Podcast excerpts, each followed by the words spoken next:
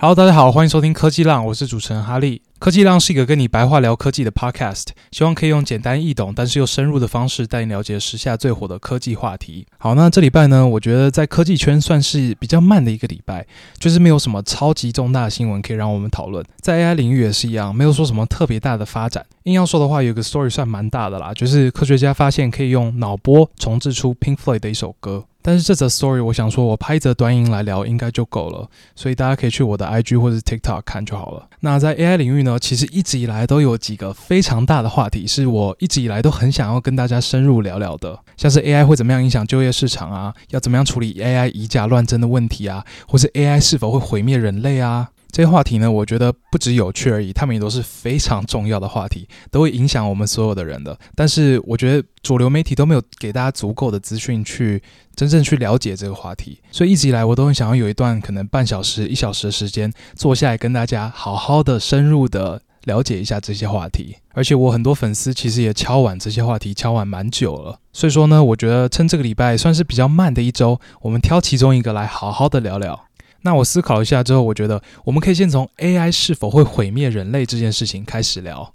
我知道有些人听到这可能会想说：“啊，我想听的是科技，不是科幻诶，讲这么脑洞大开的话题干嘛？”你你先听我解释。首先，聊这个主题可以帮助大家了解 AI，因为我们讲这个主题的时候，我们会讲到很多 AI 的技术、AI 的本质、AI 跟人类的关联这些话题。那这些东西对于你了解 AI 是非常有帮助的嘛？而且这个主题其实不是脑洞大开哦，它是认真的。在其他那种一般的那种真正脑洞大开的话题，你会看到的是在讨论的人。通常都是一些什么阴谋论者啊，或者什么比较迷信的人啊，然后真正的科学家们都觉得这些事情没有发生。但是现在觉得 AI 会毁灭人类的人是谁？人称 AI 教父的 Jeffrey Hinton，得到图灵奖的 Yoshua Bengio。推特老大兼狗狗币教主兼 Tesla SpaceX CEO 的伊隆马，OpenAI 的 CEO Sam Altman，这些人是我们现在世界上最聪明而且是最了解 AI 的那一批人。如果连他们都在讲这些话题，你就应该知道这个话题跟其他那种比较阴谋论的话题，这比较脑洞大开的话题是不一样的。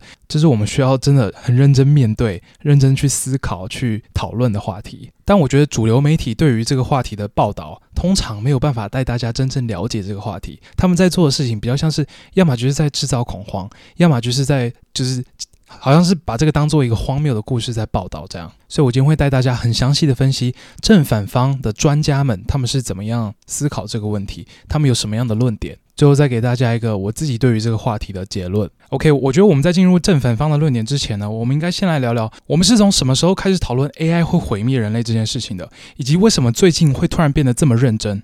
好，那首先最早在五零六零年代呢，其实就有人在讨论这个话题了。那那个时候呢，因为那时候的 AI 真的是蛮弱的，所以说那时候的讨论就真的比较像是脑洞大开的讨论。但是比较近代的呢，在二零一五年的时候，其实史蒂芬霍金就有表示 AI 可以造成人类灭绝。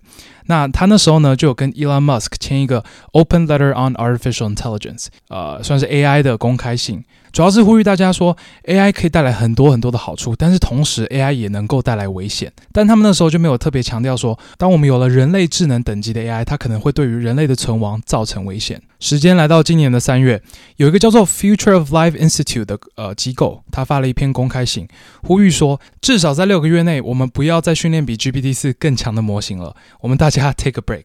这个 Future of Life Institute 呢，它翻成中文应该是未来生命机构。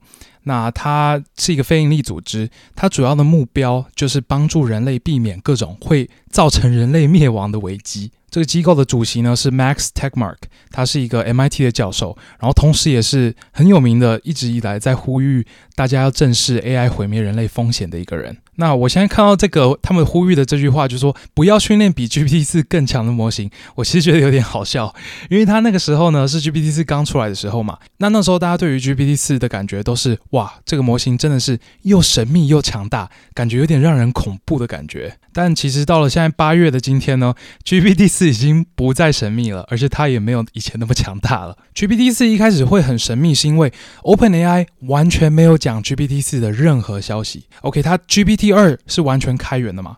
那 GPT 三它就已经开始闭源了，然后它唯一跟大家说的就是这个东西它是它的参数有多少个？呃，一千七百五十亿个参数这样。然后还有什么啊？然后他们也有大概讲一下，就是 ChatGPT 是怎么训练的嘛，但是都没有公布细节。然后当 GPT 四出来的时候，他们更扯，他们啥都不讲，他们连这个东西这个模型的参数有多少个他都不讲。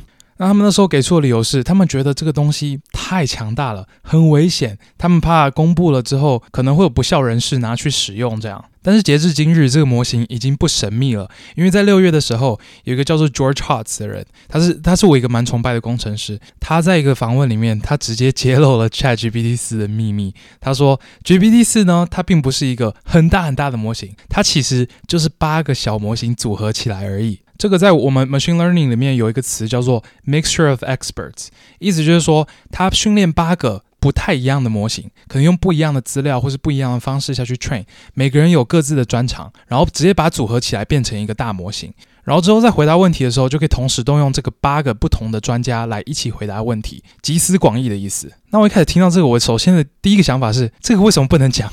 这个东西跟安全性到底有啥屌关系？Mixture of experts 是 Cargo 的人几百年前就要用的东西，这个为什么不能讲？我不知道是不是他们不想承认自己没招了，因为说这你你你想要在进步模型，你要么就是把这个模型做得更大，要么就是丢更多资料进去，要么就是把多个模型组起来嘛。然后 mixture of experts 又有那种好像不择不择手段，就是要做的比别人好一点点的感觉。因为 mixture of experts 基本上就是你的表现会好一点点，但是你要花的算力是多好几倍。因为你有很多小模型同时在跑嘛，所以说这种做法通常是在那种 Kaggle 的比赛会比较常见。哦，Kaggle 你如果不知道的话，它就是一个大家学习资料科学的网站了。它上面有各式各样的资料集以及各式各样的演算法的比赛，然后大家会在上面建自己的 AI 模型，然后看谁的准确率比较高。这样，那在这种比赛的场景呢，你就比较容易会使用这种不择手段的方式，也要比别人多一点点的准确率，对吧？但是在真正的现实世界中呢，你通常不是看那个准确率就好了，你有很多东西要权衡的，所以说啊，OpenAI 会这样做其实有点奇怪。那这个是 GPT 四已经不神秘了的部分嘛？那我刚刚说它现在其实也没有那么强了，这是因为在过去的这几个月内，OpenAI 一直有在不停的 tune GPT 四这个模型，但是在几个礼拜前，呃，Stanford 跟 Berkeley 有出一篇论文，论文里面就是在讲说 GPT 四被 OpenAI tune 的越来越烂了。当然，他们可能是想要把 GPT 四 tune 的更安全一点，但安全跟表现就是比较难权衡的一个东西嘛，所以说这个也可以理解啦。但是搞不好这个公开信如果是在这个月发的话，他可能就不会说不要训练比 GPT 四更强的模型了。他可能就会改说不要训练比 Claude 2更强的模型之类的。那这个公开信是在三月的时候发的嘛，所以说他说的所谓六个月的暂停期间，其实已经快要过喽。现在八月了嘛，所以说已经过五个月了。那我们同时也看到 OpenAI 动作超快，在前几个礼拜他们就注册了 GPT 五的商标。不知道他们是已经规划好要怎么训练 GPT 五了，还是他们已经开始训练 GPT 五了？我们不知道，我们也不知道 GPT 五会不会是一个 mixture of mixture of experts。好啦，有点偏离话题了，我们回来。在今年五月三十号的时候呢，有一大堆 AI 的专家以及世界领袖们，他们签了一个二十二字的联署声明。声明的内容是这样子的：Mitigating the risk of extinction from AI should be a global priority, alongside other societal scale risks such as pandemics and nuclear war。翻成中文就是说，AI 毁灭人类的风险跟全球疫情以及核战是同等级的风险，应该要被全球正视。那有签这个联署文的人有谁呢？首先。人称 AI 教父的 Jeffrey Hinton，这边大家要小心哦，不要被台湾媒体骗哦。台湾媒体都说，呃，黄仁勋是 AI 教父嘛，靠北人家名就是显卡教父，真正的 AI 教父是 Jeffrey Hinton。那除了 Jeffrey 以外呢，还有呃得了图灵奖的 Yoshua Bengio，然后还有一大堆 Google DeepMind 的人，包括他们的 CEO、他们的 Principal Scientist。Google DeepMind 基本上就是 Google 的 AI 研究机构啦，非常厉害的一个机构。除了这些人以外呢，还有一大堆 MIT 的教授、researcher，然后还有 Sam Altman 这种人。那你听到这里，应该就知道这个问题有多严重了。全世界最厉害、最懂 AI 的那一群人，在短短的六个月内发了两次的声明，而且两次都不是说 AI 可能会造成哪些危险而已哦，他们都是直接接说 AI 可能有毁灭人类的风险。那他们会突然在今年这么认真的讨论，当然跟 ChatGPT 脱不了关系啦。那 ChatGPT 是在去年十二月的时候问世的嘛，等于是在今年年初的时候，开启了一波生成式 AI 的浪潮。那在 ChatGPT 出来之前呢，大部分的科学家其实都认为，我们距离 ChatGPT 这种已经可以通过图灵测试的 AI，我们应该还有二十几年要走吧，或甚至是三十几年、四十几年。但没想到，我们一转眼在二零二三年就做到了。所以说，我们如果依照这个非常陡峭的成长曲线画出去的话，可能在十年或者二十年内，我们就可能会做到有能力可以毁灭人类的这 AI 超智能。那等到到时候出现的时候，我们再来讲这件事情就已经太晚了，我们就已经要被毁灭了。所以说，他们才会从现在就开始呼吁 AI 有可能毁灭人类这件事情。那你现在一定有很多问题，就是他们究竟为什么？这么确定会有 AI 超智能出来？那 AI 超智能出来，为什么又会毁灭人类呢？然后同时，你可能会好奇，那反方的人又是怎么想的？一定有人反对他们吧？没错，确实有。在我开始详细的讨论每一个正反方的论点之前呢，我们先来定义一下正反方。首先，正方的人呢是在讲说，我们人类短期内有可能会被 AI 毁灭。那这边的短期怎么定义，就看人了。有些人觉得二十年，有些人觉得三十年、四十年都有，也有些人觉得可能更久。但是大部分的人就是觉得在有生之年我们看得到。那反方的主要论点呢，就是他们觉得我们现在不应该担心人类灭绝的风险。注意哦，他们并不是说我们人类不会有被 AI 毁灭的风险，他们是说我们现在不应该担心这件事情。那这个两边阵营里面呢，各自都有非常厉害的 AI 专家。如果是正方的话，就是我刚刚前面讲的那几乎那些所有人，什么 AI 教父啊、Yoshua Bengio 之类的。那反方呢，最有名的就是 Yann LeCun，他是脸书的 Chief AI Scientist，同时也有得过图灵奖哦，而且他是跟 Yoshua Bengio 还有 AI 教父 Geoffrey Hinton 一起得的。然后还有前百度的 Chief Scientist 吴恩达，所以两边阵营都有非常厉害的人哦。但我觉得全部的 Scientist 来看的话，应该是七比三，正方七十趴，反方三十趴。哦，对了，这个正反方的定义啊，以及接下来我要讲的所有论点，全部都是我自己整理出来的东西。所以说你在网络上是不可能看到有任何一个人跟我整理的一模一样的。然后我这些所有的资讯呢，都是从这些所有专家们他们的访问、推特。部落格文章、演讲等等截取出来的，那我会把一些比较主要的资讯来源全部放在 show note 当中，大家可以自己去参考。好，那我们终于可以进入正方的论点了。究竟为什么这些人会觉得我们人类在短期内会被 AI 毁灭呢？这边他们通常有一系列连贯的论点的，我们就一个一个来。首先，论点一，跟人类同等智能的 AI 是可以被做出来的。他们会这么想呢，主要是基于计算功能主义 （computational functionalism）。那这个计算功能主义呢，它在讲的就是我们人人的脑袋也是一种机器，我们人类也就是一种 biological machine 而已。我们的智能跟意识呢，其实是可以用运算的方式在其他硬体上面被重现的。因为我们人类在做的每一件事情，有的每一个想法，有的每一个情绪，input 运算，然后 output 就这样。举个简单的例子好了，你现在头后面痒痒的，这个这个痒的感觉就是你的 input 传送到你的大脑之后，你大脑做了一个运算之后，你的 output 就是你去瘙痒这件事情。那举个更复杂一点的例子好了，假设你今天是一个很喜欢骑挡车跑山的少年。然后你在 Family Mart 工作的时候，听到你的女朋友跟你说：“哎，宝贝，上次那个车友约我去外拍。”哎，然后你耳朵听到这句话，加上你之前惨痛的记忆，这两件事情就是你的 input。你之前可能就是有被绿过嘛？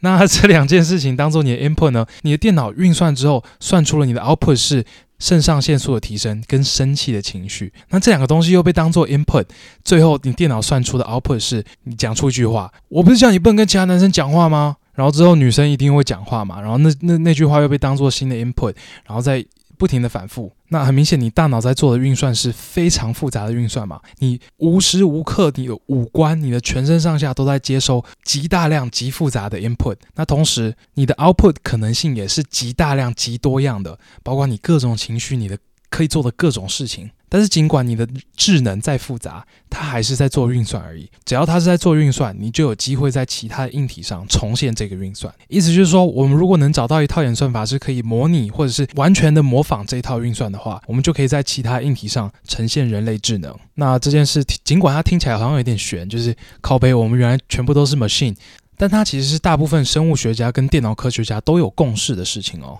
好，那我们现在知道了，就是 AI 有可能会有跟我们同等的智能，但是这样子 AI 什么时候会出现呢？这些专家们的第二个论点就是说，依照目前的 AI 发展速度，这个跟人类同等智能的 AI 在短期内就会被做出来。短期就是大概几十年。我们刚刚有讨论过。你想知道为什么他们这么说？你可以去 Google 搜索一张图，这张图是过去二十年内每一个月平均的 AI 相关论文的产出量。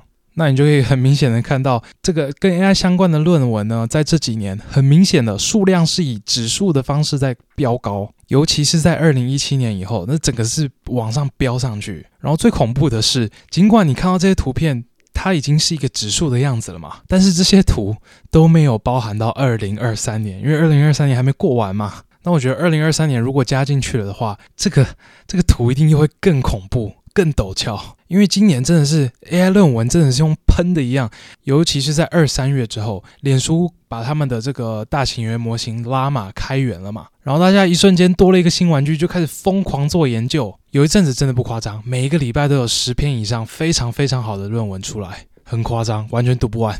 所以这些科学家们觉得，根据这个成长的速率，我们可能真的在短期内，我们就可以看到这个人类同等智能的 AI 问世了。再来论点三，这些科学家觉得，跟我们人类有同等智能的 AI 会有能力毁灭人类。你可能会觉得，诶，我们智商不是相等吗？为什么是他们有能力毁灭我们，而不是我们有能力毁灭他们呢？这是因为机器有几个优势是我们没有的。首先，第一个，合作能力的优势。我们人类的合作能力很差，因为我们的沟通太没有效率了。有时候你可能跟你的同事讲了一小时、半小时，他也不知道你要做什么。那如果是机器呢？机器互相间要怎么沟通？假设你今天手机要跟电脑沟通，你就连个 Type C 就好了嘛。那一条 Type C 的线呢？它的宽频，也就是它传送资料的速度，是一秒十 GB。一个字的大小是两个 byte，那一一千个 byte 是一 KB 嘛？当然一一千多啦，但就假设是一千好了。一千个 byte 是一 KB，一千个 KB 是一 MB，一千个 MB 才是一 GB。也就是说，电脑之间呢，一秒可以沟通十几亿个字。那你跟你同事一秒可以沟通几个字？大概两三个字就不错了吧？那同时，这个宽屏的能力呢，也代表着所有机器的。学习都是共享的，一台机器学会，所有人都学会，而且你还可以无限做分身。然后同时学习能力的差异也非常大嘛，这个我觉得根本就不用讲了，就是机器可以在很短的时间内把网络上所有的资讯全部都吸收。你在训练一个 LM 的时候，你可能花几个礼拜或者是一两个月，你就可以让它把网络上所有的文字全部都看过，而且全部都背下来，而且全部都精熟。而且同时这个知识的储存也是极度有效率的，它可以把这些所有网络上所有的。语言知识，所有学科的知识，全部压缩到一个几百 GB 的 file 里面。Stable Diffusion 更扯哦，Stable Diffusion 就是你输入文字可以产生图片的 AI 嘛。那一个 Stable Diffusion 的 file 通常是两三 GB，意思就是说，全人类的视觉知识可以被压缩到一个两三 GB 的 file 当中。所以结论就是，尽管 AI 的智能是跟我们人类同等级的，它们仍然是比我们强大数倍的一个物种。那你觉得这么强大的一个物种是否有能力毁灭人类？大部分的科学家觉得有。但讲到这边，我觉得身为人类的一员呢，我还是要帮我的种族反驳一下啦。就是还有还是有一件事情是我们人类做的比机器好的，这件事情就是能源利用的效率。人脑的能源效率比机器高太多太多了。一个人类。脑袋运作通常是需要十二瓦的能量，但一个大型语言模型在训练的时候呢，可能会需要用到几十万、几百万瓦的能量。所以，我们人脑真的是已经是根据几千年的演化打磨出来的一个非常非常厉害的 biological machine 了。靠着这么少的能量，我们竟然可以做这么复杂的运算，真的是非常的神奇。好，那假设 AI 真的变成了比人类还强大的一个物种，他们为什么会毁灭人类呢？他们不是我们造的吗？他们又不邪恶。为什么会想做这件事情呢？主要有两个理由。第一个理由，尽管没有邪恶的 AI，一定会有邪恶的人类。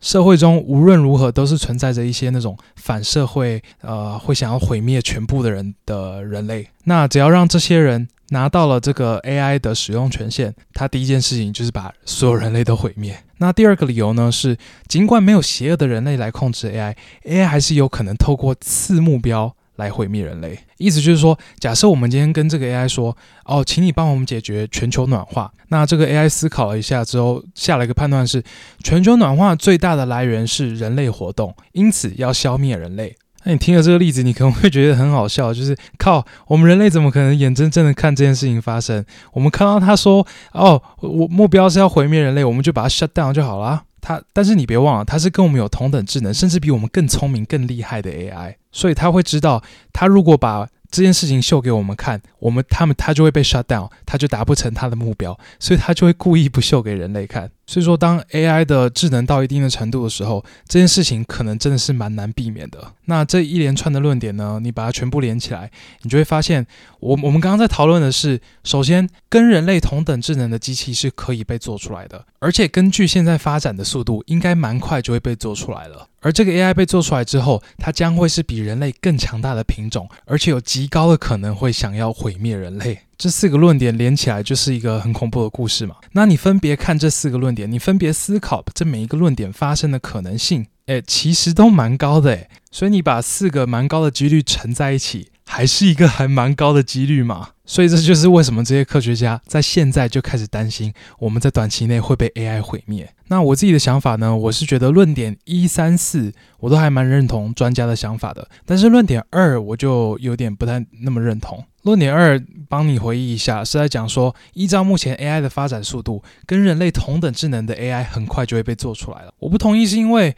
没错，我们现在 AI 的发展是非常快，但是这些大部分的研究论文这些发展。对于做出一个跟人类同等智能的 AI 是没有帮助的。目前绝大多数的研究是在目前的这套 AI 的框架下做增强，把它变得更强、更有效率，呃，准更准确。但我们如果要有一个跟人类同等智能的 AI，我们必须要在目前的框架下新增一个全新的 component，或甚至是要一个全新的框架。我们会需要某一个科学家哪一天突然经历一个 aha moment，然后想出一个真的有革命性的东西。那这个 aha moment 呢，并不会因为我们现在有很多的 AI 论文出来，它就来得比较快。但也并不是说现在目前所有的研究方向都跟人类同等智能 AI 是没有关系的。有两个领域，我觉得是有蛮大关系的。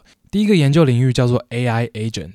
AI agent 在研究的就是你怎么样把一个语言模型从一个聊天机器人变成是一个助手，变成是一个可以完成任务，而不是只会回应的一个助手。你并不需要再给他很详细的指示了，你只要给他一个很高层次的目标，他就会自动开始思考，要达成这个目标有什么子目标要达成，每一个子目标要达成有哪几件事情要做，要做哪一件事情要用到哪些工具，然后立刻去用这些工具，立刻去做这件事情。那这个 agent 的研究领域跟我们人类同等智能 AI 的关联性，我觉得应该不用我讲了吧？我们刚刚每次讲到人类同等智能 AI 的时候，我们都已经直接 assume 它是一个 agent 了。所以这一部分能力一定是必要的，但这些 agent 呢，它目前都有一个瓶颈，就是它的大脑就是大型语言模型嘛。那这个大型语言模型多聪明，这个 agent 就多聪明。所以我们那个 aha moment 不来，我们的 agent 就也就只能这样子而已。对于我们达到人类智能 AI 是没有帮助的。另外一个也比较有相关的研究领域呢，是 multimodality 的研究。那 multimodality 我其实一直找不到一个适合的中文翻译哦。但呃，modality 在讲的就是文字是一种 modality，图片是一种 modality，音乐是一种 modality。那 multimodality 的模型就是可以同时建立起这种多种 modality 的之间的关联的模型。那人类同等智能的 AI，当然它必须要有五官，它才可以真正了解这个世界嘛。所以说，multimodality 也是非常重要的。但这些充其量也都是间接的帮助啦。我们真的还是需要那个 aha moment。然后那个 aha moment 会不会在二十年内就出现？有可能。但会不会在两百年后才出现？我觉得一样有可能。它是一个非常不确定的东西，因为我们对它的未知程度太高了。所以我觉得我没有办法很自信的说这个东西在短期内会发生。好了，那正方论点我们已经讲。讲差不多了，我们接下来来讲讲反方。为什么有些专家会认为我们现在不应该担心 AI 毁灭人类呢？他们的第一个论点是，我们现在离跟人类同等智能的 AI 还远得很。这些大型语言 AI 看起来好像什么都会，但它其实对世界的理解是非常浅的。这是因为大部分的人类知识其实不是存在语言当中，你必须要真正的了解世界的运作原理，你才能学得会。举个例子好了，你今天把一颗球往上抛。你知道它抛，它飞到一定程度，它会掉下来。然后你同时也知道，你如果抛得太高的话，掉下来的时候你接住，你手会痛。这对人类来说是非常简单的事情嘛，我们所有人都学得会，然后甚至你一个小 baby 你就学会了，甚至猫跟狗都会了。你并不需要知道它是牛顿的三大定律、地心引力怎么算，但是你就是有这个物理直觉。但是反过来，你要 AI 算，它算得出来。但你要 AI 了解这个物理直觉，它做不到。现在没有一个 AI 可以做得到。虽然说 NVIDIA 最近有开发一些物理模拟系统，我看到我真是觉得，哇，他们真的把物理模拟真的做得非常好了。但我觉得跟我们人类的物理直觉还是有一段差异。所以这些科学家觉得，要让这些 AI 有能力了解世界到一个程度是可以威胁到我们的，还要蛮久的。论点二，AI 的发展是循序渐进的。我们如果看到有危险，我们就不会开发了。我们并不会从现在这个 AI 隔天就直接跳到一个人类智能的 AI，我们会先有跟虫子一样聪明的 AI，再有跟猫狗一样聪明的 AI，才慢慢的有跟人类一样聪明的 AI。然后在每个阶段的开发过程中，我们一旦看到这个东西有危险，我们就不会开发了。会这样讲，是因为几乎世界上的任何东西、任何产品都是经过一个这个不停的迭代的过程才出来的。人类在造飞机的时候，不可能一开始就造一台超音速战机出来吧？它一开始一定是造一台螺旋桨的飞机嘛，然后再慢慢的变强、变强、变强到一般的客机嘛，然后再慢慢变强、变强，最后才有一个超音速战机。那你现在如果只有最原始的飞机，或甚至是连什么飞机都没有，然后你想象一台飞机以超音速的速度在飞，你一定会觉得哇靠，这很危险诶。这就是我们现在的无知，造成我们对未来的恐惧。再来论点三，人类总是会找到规范的方法，我们人类一定会有方法规范人类智能的 AI。如果会有坏 AI 的出现，那我们难道不能建一个好 AI 来控制坏 AI 吗？最后一个论点是，AI 不会有要毁灭人类的目标。我们建它的时候是为了人类好而建的，而这些 AI 也不会自己去找自己的信仰什么的，他们就是听我们讲话，所以说他们没有理由会莫名其妙的开始想要毁灭人类。正方有说到，这些 AI 可能会为了达成次目标而毁灭人类，对吧？就是要解决全球暖化的话，就是要消灭人类。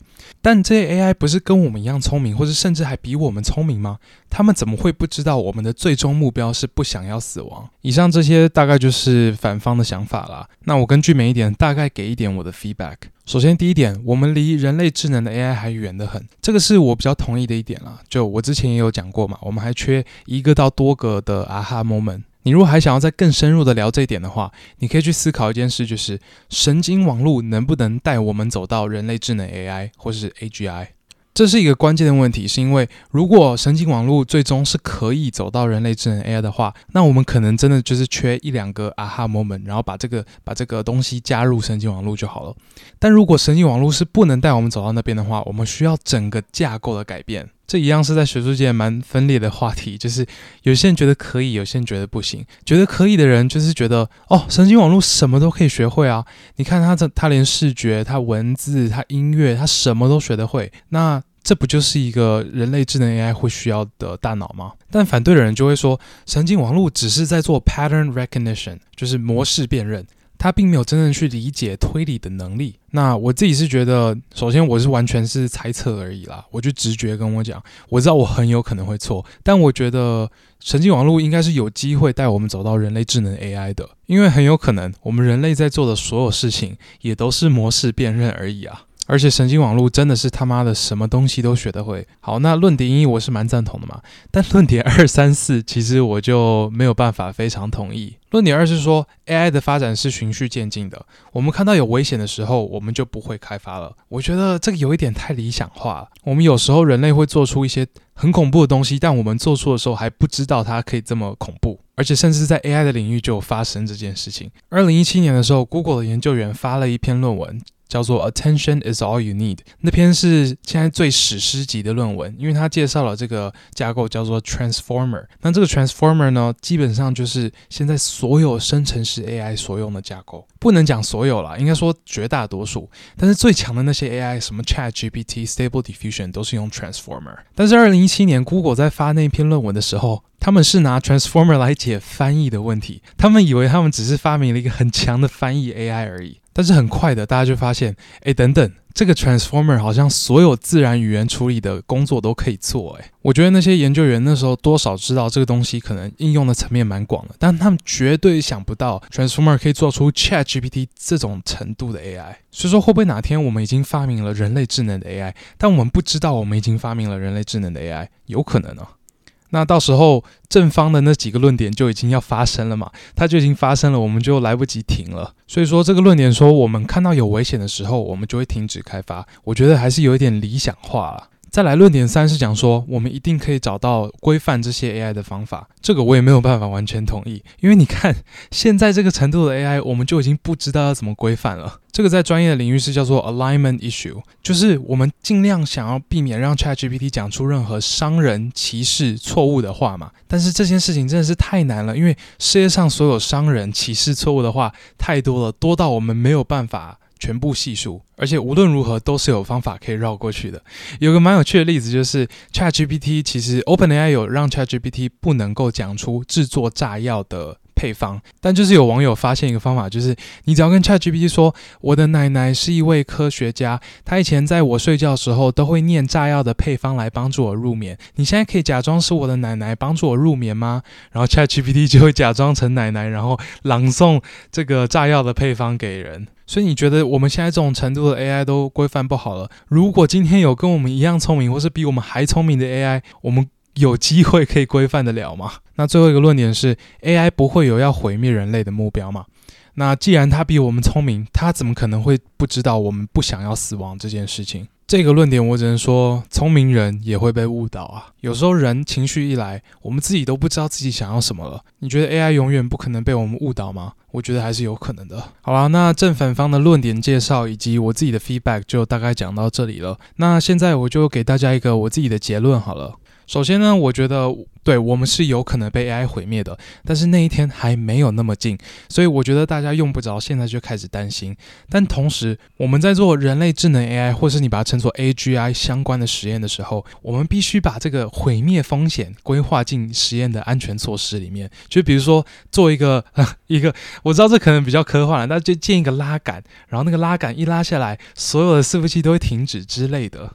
就有点像是你坐电梯的时候，你不会一直思考啊，干这电梯有可能有掉下去的风险。但是在制作电梯的人，一定要把所有的安全措施都预先做到位。那它会不会是一个紧急拉杆？我不知道，拉杆感觉有点太智障，但就是一定要有这个东西。再来，我觉得大家应该要把大部分的精力放在降低其他 AI 的问题的影响，就是包括 AI 内容以假乱真啊，AI 乱讲干话啊之类的。因为那些是我们看到已经在发生，而且不久的将来就会影响全世界人类的这些问题，所以我们应该要立刻去呃修正。同时，也希望大家可以持续的发展 AI，然后持续的推动 AI 的商业化，因为这些技术现在已经出来，已经被证实有极大商业价值了，但它完全没有发挥出它的潜力。在未来五年，我们真的需要让 AI。加速商业化，让它进入生活的每一个角落，创造价值。好了，以上就是我针对人类被 AI 毁灭这个主题，我自己的整理以及我的想法。有一点要注意的就是，我里面一直讲到这个人类智能 AI 啊，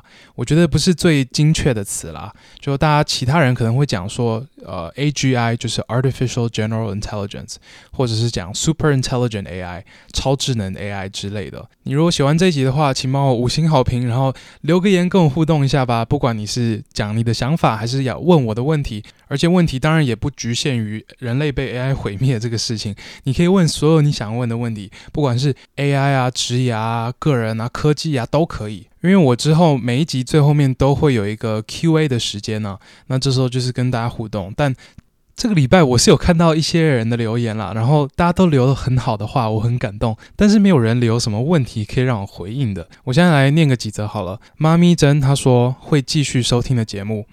用疗愈的声音，以深入浅出的方式，让不是科技业的也能吸收到许多新知，真的是很用心的节目，加油！哇，谢谢你，但你怎么只给我四星而已啊？好了，没关系，四星也是很多了。再来，迷茫的大四实习生说，能在第一集就发现这个频道真的太幸运了。听完第一集，发现根本不够听，真真的说得太好了。希望能继续以这种普通人也听得懂的方式继续讲下去。祝您能早点接到叶培，谢谢你。我必须说，我当时把这个 podcast 定位成用白话的讲，但是又讲得很深入，这件事情我其实蛮怕的。因为我觉得这是所有知识频道里面最困难、最困难的定位。比起你如果是白话的讲，然后讲很高层次、很简单的，跟比起你用专业的方式去讲，这个是最难的。因为我并不只是要懂这个专业里面所有的细节，我还要能有能力可以把我自己拉出来，在高层次的了解这整个概念，然后甚至是融会贯通这个概念。然后除此之外，我还要以一个大家都听得懂的方式表达出来，真的是非常非常困难。那我知道这两集当中，我一定没有做的非常好，但我们也才第二集嘛，所以我希望我可以在未来集数一直不停的改进。好了，最后还是再拜托大家一下，多帮我五星评论，然后分享这个节目给你的朋友们听。我真的花很多时间在准备，所以拜托大家了。那今天这集就到这边结束喽，拜拜。